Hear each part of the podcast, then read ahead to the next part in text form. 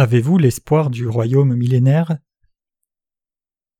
Luc 20, versets 27 à 38 Et quelques-uns des Sadducéens qui nient qu'il y ait une résurrection s'approchèrent et l'interrogèrent, disant Maître, Moïse nous a écrit que si le frère de quelqu'un meurt ayant une femme, et qu'il meurt sans enfant, son frère prenne la femme et suscite de la postérité à son frère. Il y avait donc sept frères, et le premier ayant pris une femme mourut sans enfant, et le second prit la femme et celui-ci aussi mourut sans enfant, et le troisième la prit et de même aussi les sept. Ils ne laissèrent pas d'enfants et moururent, et après eux tous la femme aussi mourut. Dans la résurrection donc, duquel d'entre eux sera-t-elle la femme car les sept l'ont eue pour femme? Et Jésus leur dit Les fils de ce siècle se marient et sont donnés en mariage, mais ceux qui seront estimés dignes d'avoir part à ce siècle-là et à la résurrection d'entre les morts ne se marient ni ne sont donnés en mariage, car aussi ils ne peuvent plus mourir, car ils sont semblables aux anges, et ils sont fils de Dieu étant fils de la résurrection. Or que les morts ressuscitent, Moïse même l'a montré, au titre du buisson, quand il appelle le Seigneur, le Dieu d'Abraham, le Dieu d'Isaac et le Dieu de Jacob. Or il n'est pas le Dieu des morts mais des vivants, car pour lui tous vivent. Quel genre d'espoir avons-nous? Y a-t-il un vrai espoir pour les justes? Beaucoup de gens vivant dans ce monde aujourd'hui vivent juste dans le désespoir. Je veux parler à travers cette parole de Dieu au sujet du fait que nous ne sommes pas dans le désespoir. Comme de belles fleurs poussent dans le champ après que la tempête soit passée, je crois que le royaume millénaire de notre Seigneur commencera à ce moment-là même si le monde est détruit. C'est pour cela que moi qui ai cette foi peux toujours vivre dans l'espoir du royaume des cieux. Bien sûr, pendant un temps je prêchais, il y aura l'avènement de Jésus et l'enlèvement, donc nous devons naître de nouveau, nous devons recevoir la rémission des péchés. J'ai prêché l'Évangile de cette façon seulement parce que j'avais tant de fardeau dans mon cœur. J'avais tant de fardeau dans mon cœur parce que le monde devient si triste. Ce monde est dans un état de calme avant la tempête. Vous et moi vivons dans le calme, la sérénité qui vient avant la tempête. Tant du gens du monde, les scientifiques, philosophes, religieux et politiciens savent que l'avenir du monde n'est pas brillant. C'est pour cela qu'ils sont impatients et terrifiés en vivant dans ce monde. Le cœur des gens est impatient et frustré comme cela parce qu'il n'y a vraiment pas d'espoir dans ce monde. Quelle est la raison pour laquelle les pays puissants renforcent les politiques qui interdisent aux pays les plus faibles de posséder les armes nucléaires? Ils sont inquiets que ces plus petits pays puissent commencer une guerre nucléaire s'ils ont des armes nucléaires, quand les tremblements de terre arrivent, que la malnutrition et les famines frappent la plupart du pays. Ils font des tricheries, tiennent des discussions et appliquent aussi des sanctions économiques comme tentative d'éviter la guerre nucléaire dangereuse, parce qu'ils peuvent voir le fait évident que l'humanité entière serait détruite si une guerre nucléaire éclatait. La situation économique deviendra encore plus sombre à l'avenir, et l'avenir du champ religieux n'est pas brillant non plus. Le temps des ténèbres spirituelles tombera aussi sur le monde. Les historiens disent que mille ans du Moyen Âge étaient le temps des ténèbres, Vraiment, pendant le Moyen Âge, il y a beaucoup de situations où les gens étaient tués pour de fausses accusations, comme l'hérésie ou la chasse aux sorcières, et au milieu de tels actes de tricherie il y avait toujours des dirigeants religieux. Cette ère dans laquelle nous vivons maintenant peut aussi être appelée l'ère de ténèbres comme le Moyen Âge. Cependant nous avons un espoir défini. L'avenir du monde peut sembler sombre, mais nous ne serons jamais détruits si nous découvrons la lumière brillante qui vient après les ténèbres. C'est parce que nous savons que notre Seigneur nous ramènera d'abord, nous les justes, à la vie, et accomplira le paradis du royaume millénaire quand ce monde prendra fin. C'est correct. Notre Seigneur reviendra dans le monde et ressuscitera les justes, et les fera vivre pour mille ans quand le temps donné à ce monde prendra fin. Donc vous et moi devons regarder à cet espoir basé sur le Seigneur. Nous n'aurions pas d'autre espoir si nous ne comprenions pas ce fait. Beaucoup de chrétiens ont parlé du royaume millénaire à travers les Écritures, mais peu d'entre eux accordent réellement de l'attention au royaume millénaire. Ils pensent juste Je ne pense pas que le royaume millénaire sera établi sur la terre. Un tel royaume millénaire serait-il possible alors que le monde sera détruit si une guerre nucléaire éclate? Il n'y a que du désespoir pour les gens qui ne croient pas au royaume millénaire. Cependant, nous réalisons que le royaume millénaire est possible, même s'il est difficile de le comprendre par la pensée humaine, quand nous croyons en Dieu, qui a créé l'univers entier par sa parole, et croyons au pouvoir d'un tel Dieu. Peu importe comment le monde devient dévasté et contaminé, notre Seigneur peut renouveler toutes les choses de ce monde quand il viendra, que le monde soit pur et vivable. Une fois que le Seigneur dira cela, le monde deviendra un paradis en un clin d'œil. Donc euh, croyez, vous et moi pouvons absolument vivre dans ce monde avec le Seigneur pendant mille ans. La fin du monde viendra absolument. Et mille ans de paradis sur terre suivront la fin du monde. Alors quelles sortes de choses arriveront quand la fin du monde viendra? D'abord les justes qui ont reçu la rémission des péchés et dormaient dans leur tombe reviendront à la vie. De plus nous qui serons vivants jusque-là serons aussi transformés en une fois et enlevés dans la présence du Seigneur qui descendra du ciel, et nous descendrons avec notre Seigneur au moment de son avènement et vivrons finalement mille ans ensemble avec ceux qui n'auront pas reçu la marque et les gens qui auront souffert du martyr pour leur foi. Les Écritures nous disent ces choses. Notre Seigneur nous demande de prier Que ton règne vienne, que ta volonté soit faite sur la terre comme au ciel. Matthieu 6, verset 10. En regardant notre Père, nous pouvons comprendre qu'il est naturel pour nous qui avons reçu la rémission des péchés de vivre dans le royaume des cieux. Cependant il nous est difficile de vivre avec espoir même si nous croyons réellement au royaume de Dieu, parce que nous appartenons à ce monde maintenant. Cela signifie qu'il nous est difficile d'avoir de l'espoir pour le ciel quand nous regardons un monde qui est presque à la fin de son temps. Cependant, nous devons nous attacher à la parole de Dieu particulièrement durant ces temps. Nous devons penser que la parole de Dieu est plus importante que nos pensées ou les circonstances du monde.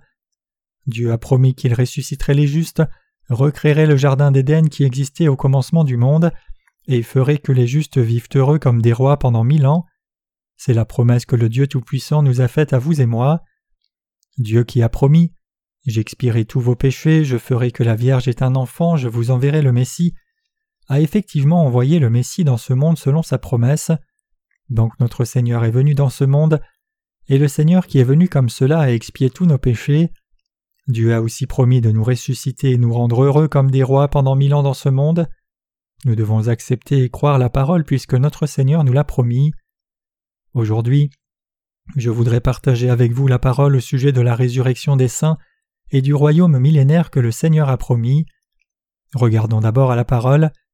Quand nous regardons la parole de l'évangile de Luc chapitre 20 versets 27 à 38 que nous avons lu, il est dit que certains Sadducéens qui prétendaient qu'il n'y avait pas de résurrection sont venus et ont questionné Jésus. Ils ont demandé Maître, Moïse nous a écrit que si le frère de quelqu'un meurt, ayant une femme et qu'il meurt sans enfant, son frère prenne la femme et suscite de la postérité à son frère. Il y avait donc sept frères, et le premier ayant pris une femme mourut sans enfant, et le second prit la femme, et celui-ci aussi mourut sans enfant, et le troisième la prit, et de même aussi les sept. Ils ne laissèrent pas d'enfants et moururent, et après eux tous la femme aussi mourut. Dans la résurrection donc, duquel d'entre eux sera-t-elle la femme, car les sept l'ont eue pour femme? Ici, nous devons d'abord comprendre la tradition des gens d'Israël de l'époque pour comprendre clairement cette parole. Les gens d'Israël à l'époque avaient pour coutume que lorsqu'un fils aîné se mariait et mourait sans avoir eu de fils, son frère prenait la femme de son frère décédé pour femme et avait des enfants avec elle. Ils avaient une telle coutume pour donner naissance à des enfants qui succéderaient aux frères décédés. De plus, les Sadducéens qui posaient de telles questions à Jésus étaient des politiciens en ce temps-là. C'étaient des gens qui ne croyaient pas dans la résurrection bien qu'ils croyaient en Dieu. C'étaient des gens qui prétendaient que les humains ne pouvaient pas ressusciter et que tout serait fini une fois mort. Donc ils ont demandé Jésus, tu dis qu'il y a une résurrection, et tu dis que tu ramèneras les morts à la vie. Alors quand une personne a eu six frères et que la femme qui était leur épouse successivement ressuscitera en même temps que les sept frères, de qui sera-t-elle l'épouse? Replaçons d'abord l'histoire. Le plus âgé des sept frères était marié et mort sans avoir de fils, et la femme du frère aîné a vécu avec six autres frères tour à tour pour la même raison. Alors de qui serait-elle la femme au temps de la résurrection? C'est la question que les Sadducéens ont posée à Jésus. C'est une question très difficile. C'était une question difficile qui a été présentée délibérément pour que Jésus soit embarrassé par une personne qui pensait qu'il n'y avait pas de résurrection. Cependant, même pour une telle question, Jésus a répondu par la parole de vérité claire. Regardons la parole ensemble. Le Seigneur dit Les fils de ce siècle se marient et sont donnés en mariage, mais ceux qui seront estimés dignes d'avoir part à ce siècle-là et à la résurrection d'entre les morts ne se marient ni ne sont donnés en mariage, car aussi ils ne peuvent plus mourir car ils sont semblables aux anges, ils sont fils de Dieu étant fils de la résurrection. Que signifie la résurrection ici? Elle signifie être ramené à la vie de nouveau. Une personne qui est morte puis revient à la vie, c'est la résurrection. Quand on ressuscite, on atteint une nature égale à celle des anges en tant que fils de Dieu. Cela signifie qu'il n'y a plus de choses misérables comme la mort ou les relations humaines comme le mariage. Cela signifie que l'on devient un être qui atteint une nouvelle joie de fils de Dieu. Cette joie est différente du charnel. Aux gens qui pensaient qu'il n'y a pas de résurrection, le Seigneur a dit Je suis le Dieu d'Abraham, le Dieu d'Isaac et le Dieu de Jacob. Dieu n'est pas le Dieu des morts mais des vivants. Notre corps sera ramené à la vie. Quelle est la signification du passage Dieu n'est pas le Dieu des morts mais des vivants Si notre corps ne revenait pas à la vie après la mort, alors notre Dieu serait le Dieu des morts. Cependant il a dit qu'il n'est pas le Dieu des morts mais des vivants. Ainsi nous sommes les ressuscités qui avons été ramenés à la vie dans la présence de Dieu. Aux yeux de notre Dieu qui est le Dieu des vivants, nous tous qui sommes nés de nouveau sommes des gens qui sommes ressuscités. Quelle en est la raison? Il a dit qu'il n'y a pas de mort dans la présence de Dieu, parce que Dieu est la base de la vie et parce qu'il est Dieu qui donne une nouvelle vie à tout le monde. Donc Dieu décrit la mort physique des humains comme un sommeil. Les Écritures n'utilisent pas souvent le mot mort, elles disent juste quelqu'un dort. Même dans l'Ancien Testament, Dieu dit qu'il est le Dieu des vivants. Devons-nous examiner le récit pendant un moment? Quand Moïse marchait dans le désert, il a vu un buisson ardent. Cependant la chose étrange est que l'arbre était en état. L'arbre ne se consumait pas alors que le buisson brûlait.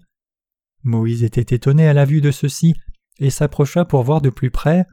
Alors Moïse entendit la voix de Dieu.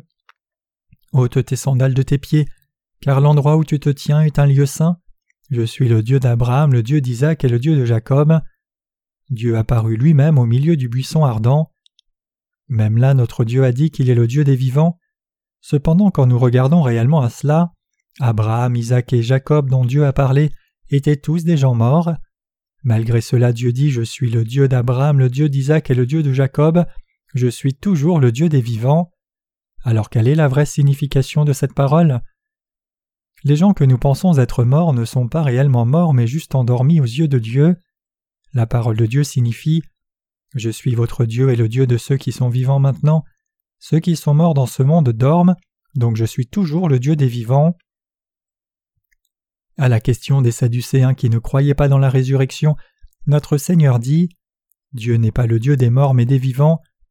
Alors qu'est-ce que Dieu doit faire de nous pour être le Dieu des vivants? Cela signifie qu'il doit nous ramener à la vie.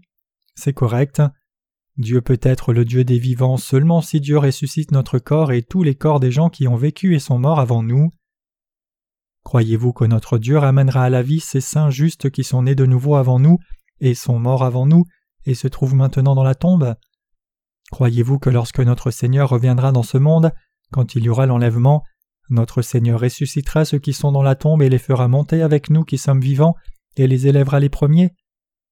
L'apôtre Paul dit dans le premier livre aux Thessaloniciens chapitre 4 Car nous vous n'osons ceci par la parole du Seigneur, que nous qui sommes vivants et resterons jusqu'à la venue du Seigneur ne procéderons en aucun cas ceux qui sont endormis, car le Seigneur lui-même descendra du ciel dans un grand cri, à la voix d'un archange et à la trompette de Dieu. Et les morts en Christ ressusciteront premièrement, puis nous qui sommes vivants serons enlevés avec eux sur les nuées pour rencontrer le Seigneur dans les airs, et ainsi nous serons toujours avec le Seigneur. 1 Thessaloniciens 4 versets 15 à 17 Dieu dit qu'il ressusciterait et élèverait ceux qui dorment premièrement, et transformerait aussi le corps des vivants pour nous élever aussi. Cela signifie que notre Seigneur nous changera en être éternel, alors qu'il ramènera les saints qui sont morts à la vie également. Croyez-vous dans la signification de la résurrection?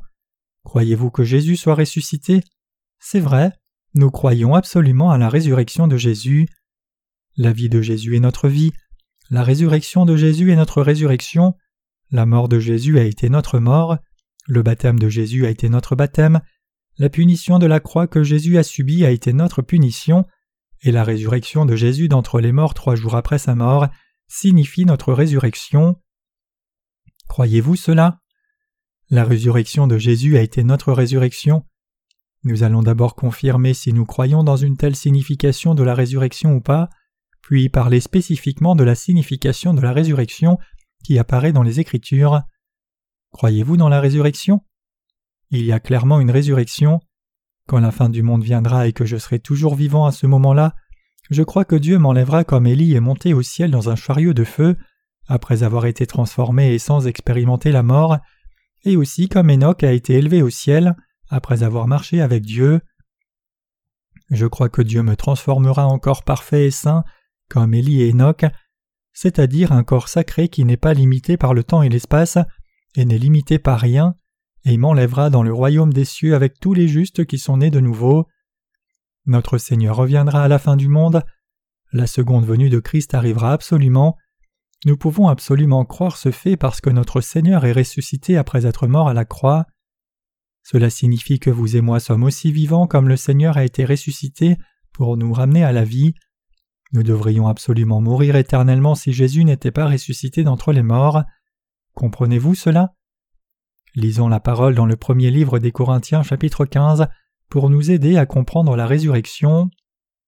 Il est dit Or si Christ est prêché, qu'il a été ressuscité d'entre les morts, comment disent quelques-uns parmi vous qu'il n'y a pas de résurrection de mort Mais s'il n'y a pas de résurrection de mort, Christ n'a pas été ressuscité non plus, et si Christ n'a pas été ressuscité, notre prédication donc est vaine aussi, et votre foi aussi est vaine, et même nous sommes trouvés de faux témoins de Dieu car nous avons rendu témoignage à l'égard de Dieu qu'il a ressuscité Christ, lequel il n'a pas ressuscité si réellement les morts ne ressuscitent pas.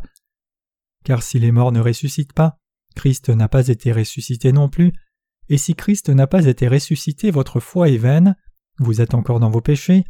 Ceux donc aussi qui se sont endormis en Christ ont péri. Si pour cette vie seulement nous avons espérance en Christ, nous sommes plus misérables que tous les hommes, mais maintenant Christ a été ressuscité d'entre les morts, prémisse de ceux qui sont endormis. 1 Corinthiens 15, versets 12 à 20. Comme le déclare la parole ici, Christ est ressuscité des morts. Jésus-Christ est revenu de la mort à la vie comme cela, puis est devenu prémisse de ceux qui sont endormis.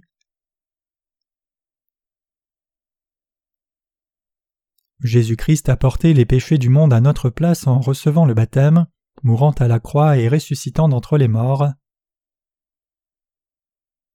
Jésus est ressuscité comme cela. À travers cette résurrection, il a subi la mort physique et est devenu les prémices de tous ceux qui seront ressuscités. Enoch et Élie dans l'Ancien Testament ne sont pas ressuscités des morts, ils ont été enlevés. Dieu les a amenés dans le royaume de Dieu parfaitement, sans leur faire expérimenter la mort physique. Cependant Dieu a fait que son propre Fils Jésus expérimente la mort dans ce monde. Cela signifie que Jésus-Christ est le premier qui est ressuscité des morts, après avoir subi la mort physique. Jésus est ressuscité des morts. Croyez-vous que Jésus soit ressuscité d'entre les morts? Vous et moi ressusciterons de la même façon que Jésus est ressuscité si nous avons cette foi. Croyez-vous dans ce fait? Nous serons ramenés à la vie tout comme Jésus. Alors étudions l'ordre de la résurrection à travers la parole du premier livre aux Corinthiens chapitre 15 versets 20 à 25.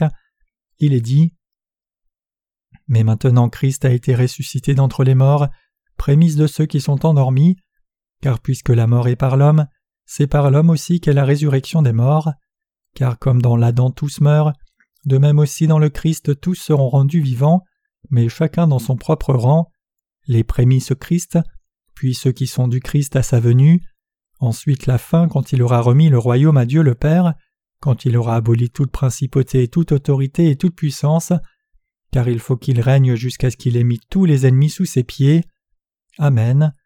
Notre Seigneur a parlé de l'ordre de la résurrection au verset 23. Mais chacun dans son propre rang, les prémices Christ, puis ceux qui sont du Christ à sa venue, ensuite la fin quand il aura remis le royaume à Dieu le Père, quand il aura aboli toute principauté, toute autorité et toute puissance. Alors qui est aux prémices de la résurrection? Comme les paroles de cet hymne qui disent il est ressuscité, il est ressuscité, Alléluia, Christ est ressuscité.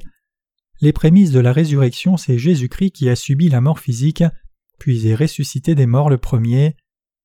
Et il est dit que le deuxième sont les gens qui sont à lui au moment de sa venue, l'avènement de Christ. Ici, sa venue désigne Dieu qui descend de nouveau dans ce monde. De plus, notre Seigneur accomplira absolument l'enlèvement au moment de son avènement, c'est-à-dire qu'il y aura des gens qui appartiendront à Dieu quand il descendra dans le monde, ceux-ci seront enlevés, et ce ne sont autres que les justes.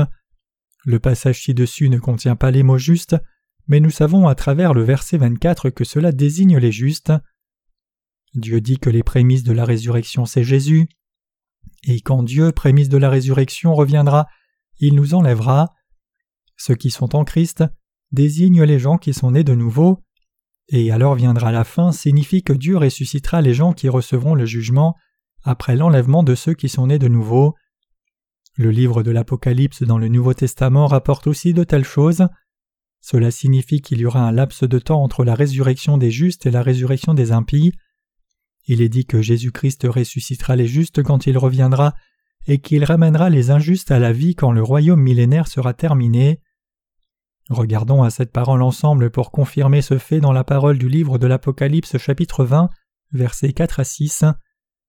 Et je vis des trônes, et ils étaient assis dessus, et le jugement leur fut donné, et les âmes de ceux qui avaient été décapités pour leur témoignage de Jésus et pour la parole de Dieu et ceux qui n'avaient pas rendu hommage à la bête ni à son image, et qui n'avaient pas reçu la marque sur leur front et sur leurs mains, et ils vécurent et régnèrent avec le Christ mille ans. Le reste des morts ne vécut pas jusqu'à ce que les mille ans fussent accomplis. C'est ici la première résurrection. Bienheureux et saint celui qui a part à la première résurrection. Sur eux la seconde mort n'a point de pouvoir, mais ils seront sacrificateurs de Dieu et du Christ, et ils régneront avec lui mille ans. Amen. C'est correct.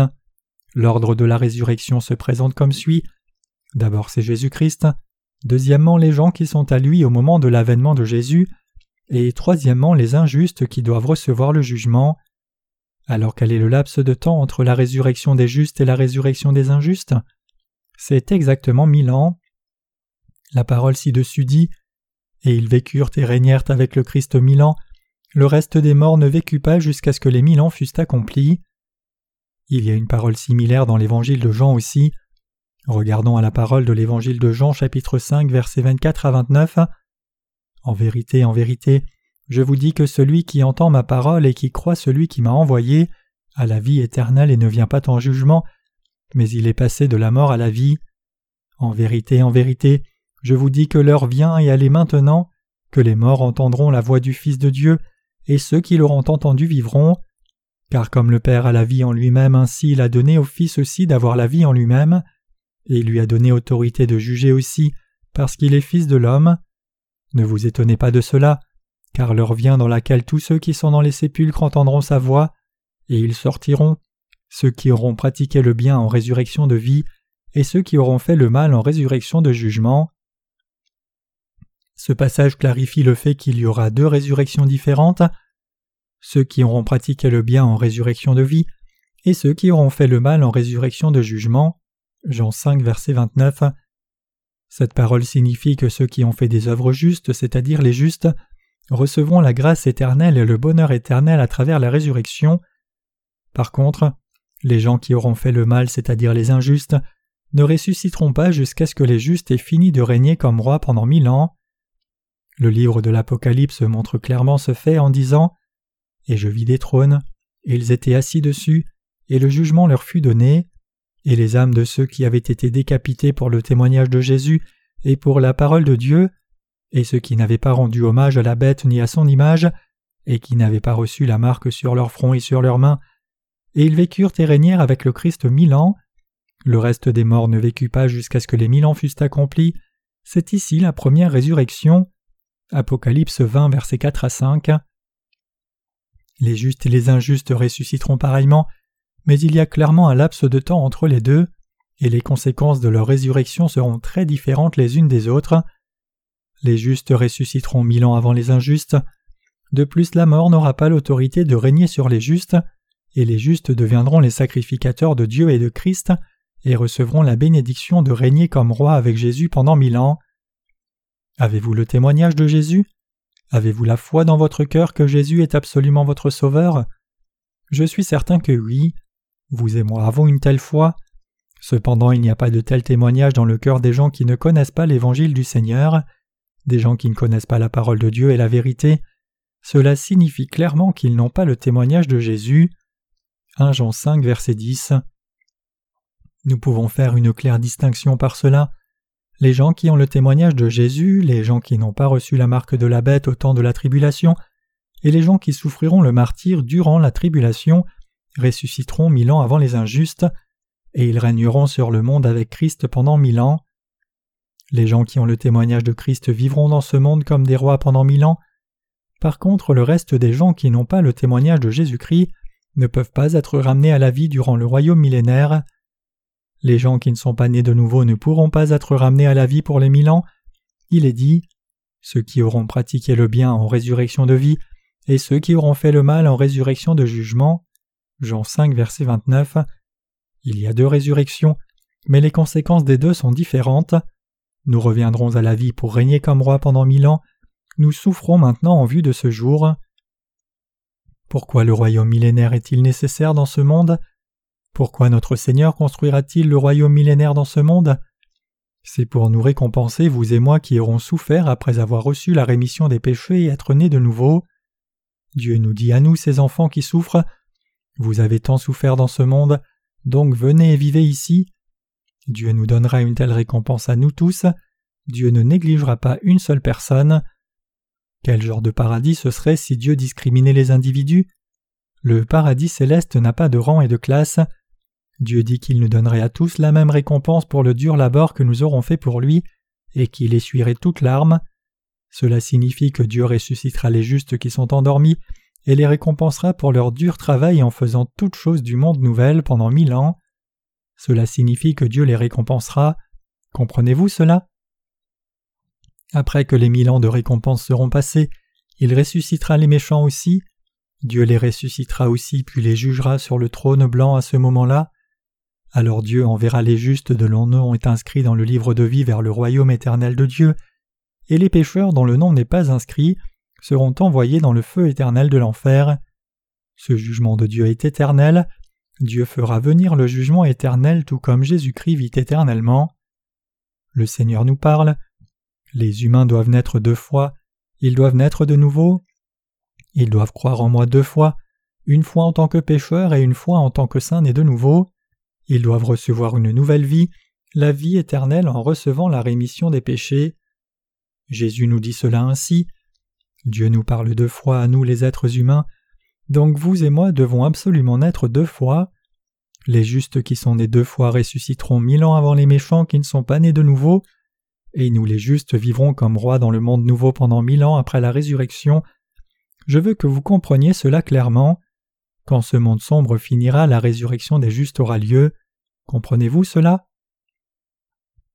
À travers la parole du passage des Écritures d'aujourd'hui, le Seigneur dit qu'il y a absolument un laps de temps entre la résurrection des justes et des pécheurs. L'apôtre Paul a dit aussi dans le premier livre aux Corinthiens chapitre 15 Les prémices Christ, puis ceux qui sont du Christ à sa venue, ensuite la fin. Vous et moi avons absolument besoin du paradis céleste. Qu'arriverait-il s'il n'y avait pas de tel paradis dans ce monde? Tout le monde douterait. Qu'arriverait-il s'il n'y avait pas de paradis? Pourquoi devrais-je croire en Christ avec tant de difficultés? Pourquoi les gens ont-ils des difficultés après avoir cru en Jésus? Pourquoi les gens ont-ils de la persécution après avoir cru en Jésus? Vous et moi ne sommes pas des fous. S'il n'y avait pas de paradis céleste dans le monde, ou, si tout le monde allait au ciel qu'il ait cru en Jésus ou pas, nous n'aurions pas besoin de croire au Seigneur, de nous unir à l'Église ou même de souffrir pour le Seigneur. Cependant, quelle est la vérité? La vérité c'est que nous allons au ciel seulement si nous connaissons et croyons la justice de Jésus. Croyez-vous dans ce fait? Personne ne témoignerait ou n'accepterait l'évangile de l'eau et de l'esprit si personne ne croyait en ce fait. Pourquoi souffririons-nous une telle difficulté s'il n'y avait pas de ciel? Bien sûr, nous devons faire des choses comme les bonnes choses à faire, mais pourquoi devrions-nous faire tout cela? Cependant, moi, en tant que celui qui prêche cet évangile de l'eau et l'esprit, je suis si heureux en ce moment. Je suis heureux même si je suis méprisé et persécuté et rejeté par les gens du monde, parce que je crois que je serai récompensé quand le Seigneur reviendra. C'est parce que j'attends la récompense de la résurrection pour aller au ciel.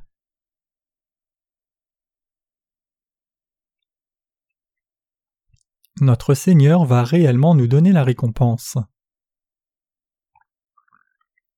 Le Seigneur a dit clairement Je te donnerai l'autorité de régner sur dix villes, et il a dit aussi Je te ferai régner dans ce paradis sur terre pendant mille ans comme un roi. Il y aura beaucoup de gens vivants dans ce monde au moment du retour du Seigneur. Ils deviendront tous notre peuple. Bien sûr, nous n'aurons pas de mauvais sentiments envers eux. Nous n'aurons pas de tels sentiments parce que notre Seigneur attachera le diable pour ce temps-là. Cependant, il est clair que les gens qui ont été transformés en des corps spirituels vivront avec les gens qui seront dans un corps humain normal. Dieu dit qu'il jettera le diable dans le fossé sans fond pendant mille ans parce que le diable amène le péché, et nous vivrons dans ce monde comme des rois pendant mille ans. Nous qui sommes nés de nouveau participerons à la première résurrection. Qui participera à la première résurrection à part nous?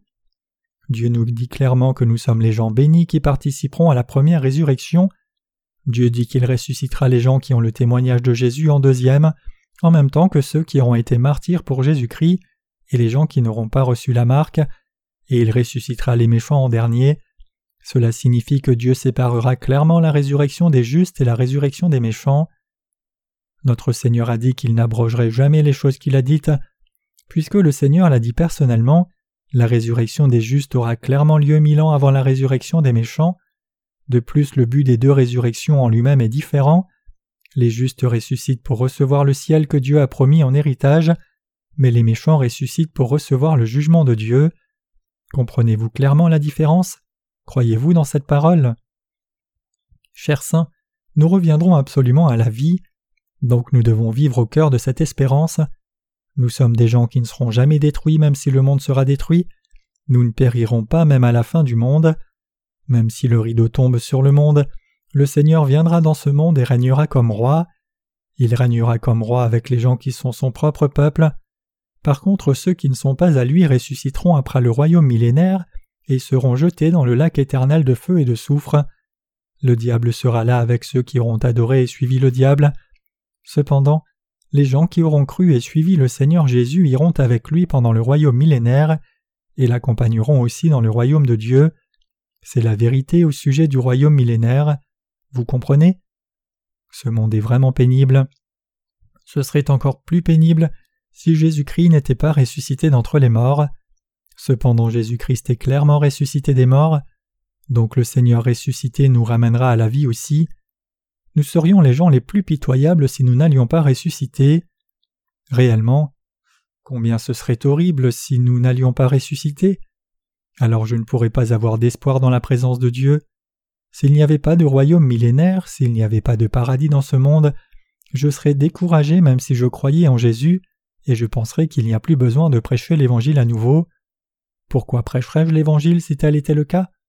Nous devrions tous cesser de témoigner de l'Évangile s'il n'y avait pas de paradis sur terre pour nous. Cependant, nous avons de l'espérance parce que le royaume millénaire nous attend, et nous devons absolument témoigner de cet Évangile aux gens. Nous devons témoigner.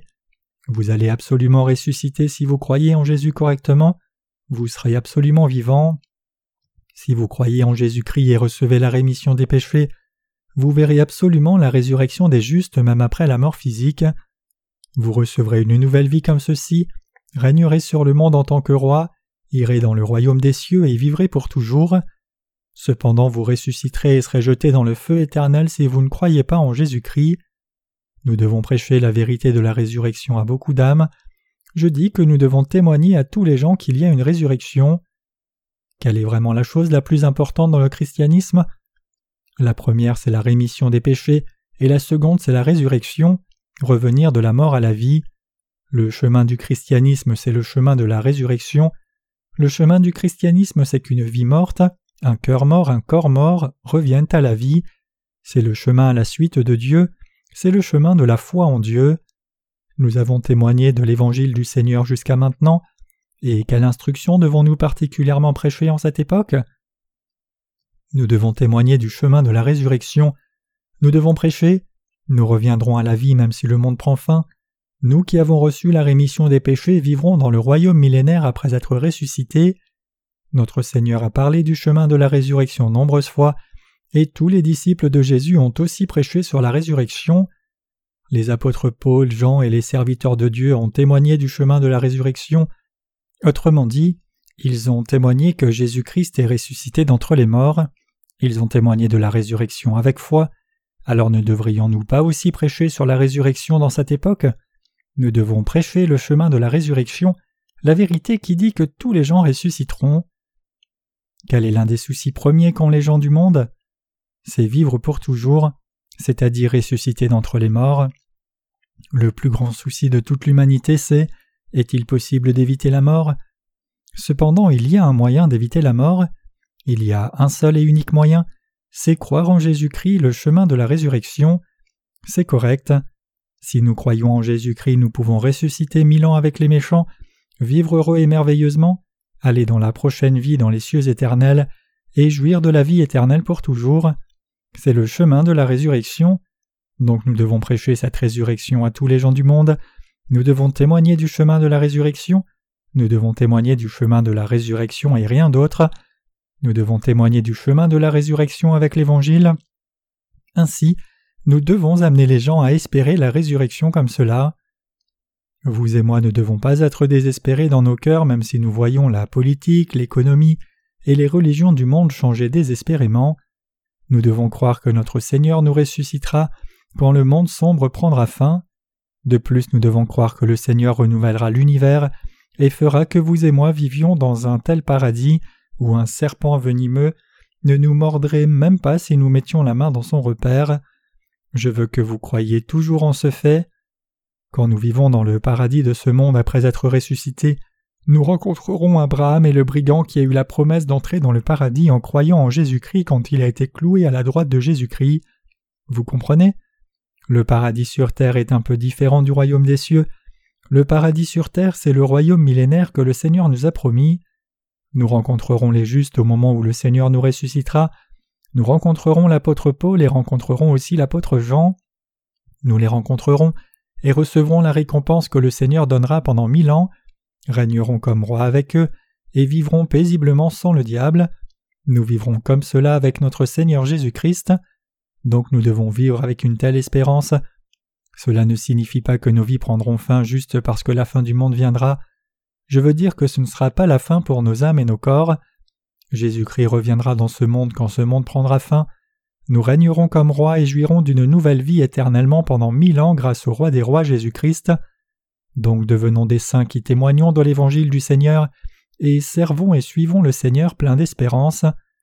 Je crois sincèrement dans cette providence de la résurrection, je loue notre Seigneur, je rends sincèrement grâce à notre Dieu qui nous a donné une telle espérance à nous les justes.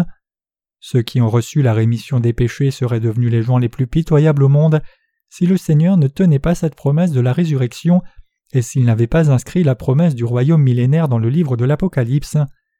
Si tel avait été le cas, les gens qui ont reçu la rémission des péchés auraient toujours subi le monde avec l'espoir lointain seulement du royaume des cieux. Cependant notre Seigneur reviendra dans ce monde et renouvellera toutes choses dans l'univers. De plus le Seigneur régnera comme roi dans le paradis de ce monde qu'il aura recréé, et nous donnera aussi une telle autorité à vous et moi qui croyons au Seigneur. Je rends grâce à notre Seigneur qui nous permettra de vivre dans le paradis de ce monde.